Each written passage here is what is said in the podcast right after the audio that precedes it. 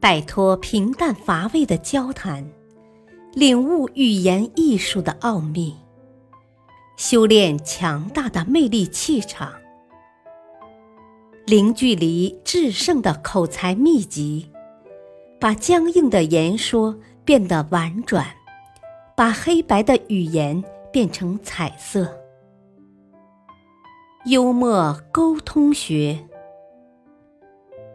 作者陈浩，播讲汉乐。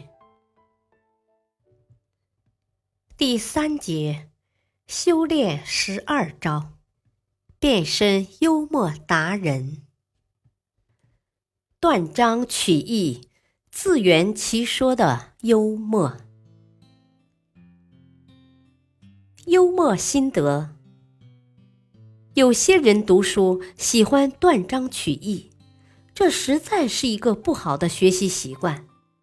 因为一个独立的语句，只有被放置在特殊的语境当中，才会有比较明确的意思。当然，幽默时适当的断章取义并无不妥，这种幽默技巧是很有市场的。关于断章取义，大家可能都不陌生。有些媒体几乎每天都会将某个明星或者重要人物的话断章取义，以便制造出轰动效应，吸引读者的眼球。在某家报纸上出现过一个有趣的标题：“主教，纽约有夜总会吗？真的是如此吗？”一位主教前往纽约，刚下飞机就被记者团团围住。有记者故意刁难，问他：“您想上夜总会吗？”主教不想正面回答问题，便笑着反问：“纽约有夜总会吗？”于是第二天早上，这家报纸的头版头条刊登出这样一则新闻。主教走下飞机后，第一个问题：“纽约有夜总会吗？”主教的确说过：“纽约有夜总会吗？”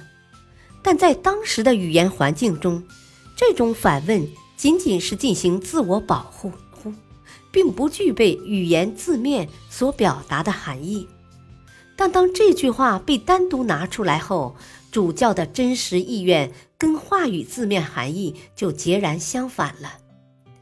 人们只看到这句话，就会觉得这位主教大人看来不是正经人呢。生活中，大家不要随便断章取义，扭曲别人的真实意愿。但是如果有改善谈话范围的需要，也可以偶尔为之。将只言片语从整个语境或者句子中剥离，这样就能轻易制造一种不和谐的幽默效果。一九三五年，巴黎大学，来自中国的留学生陆侃如正在进行博士论文的答辩。他学识渊博，一路应答如流，主考官们非常满意。可能是看陆侃如应答得太过流畅，有位主考官突然问了一个怪问题，故意为难陆侃如。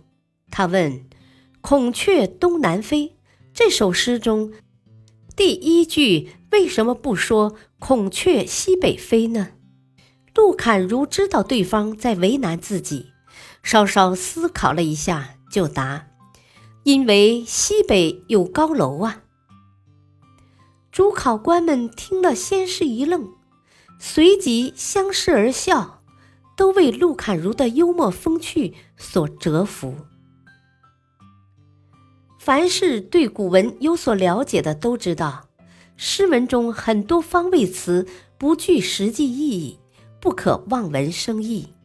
比如“刀枪入库，马放南山”，这并不意味着北山就不能放马。但是，假如这样回答，势必显得呆板。所以，陆侃如引用古诗十九首的名句作答，使自己的答案听起来有些荒谬。从字面意思来看，西北恰好跟东南相对，因为西北的楼高，所以孔雀飞不过来，只好掉头往东南飞。这种解释十分牵强，但很容易产生幽默效果，而且解释所产生的意义跟本意相差的越远，就越显得荒谬，幽默效果就越强。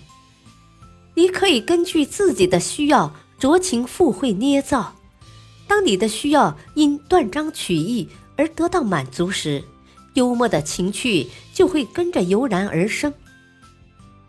但是如果想更好的运用断章取义，还是应该多读书、多看书，因为断章取义式的幽默需要我们拥有一定的断句能力。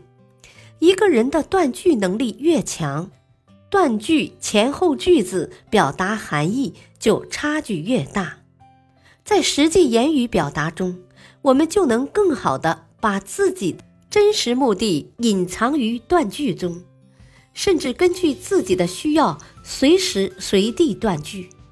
当我们的主旨得到有力支撑时，幽默也就产生了。在日常生活中。断章取义是一种常用的幽默技巧，只要断得巧、断得妙，不仅能博得大家开怀一笑，还能为沉闷的生活注入鲜活的生机。感谢收听，下期播讲：欲擒故纵，幽默的让他听话。敬请收听，再会。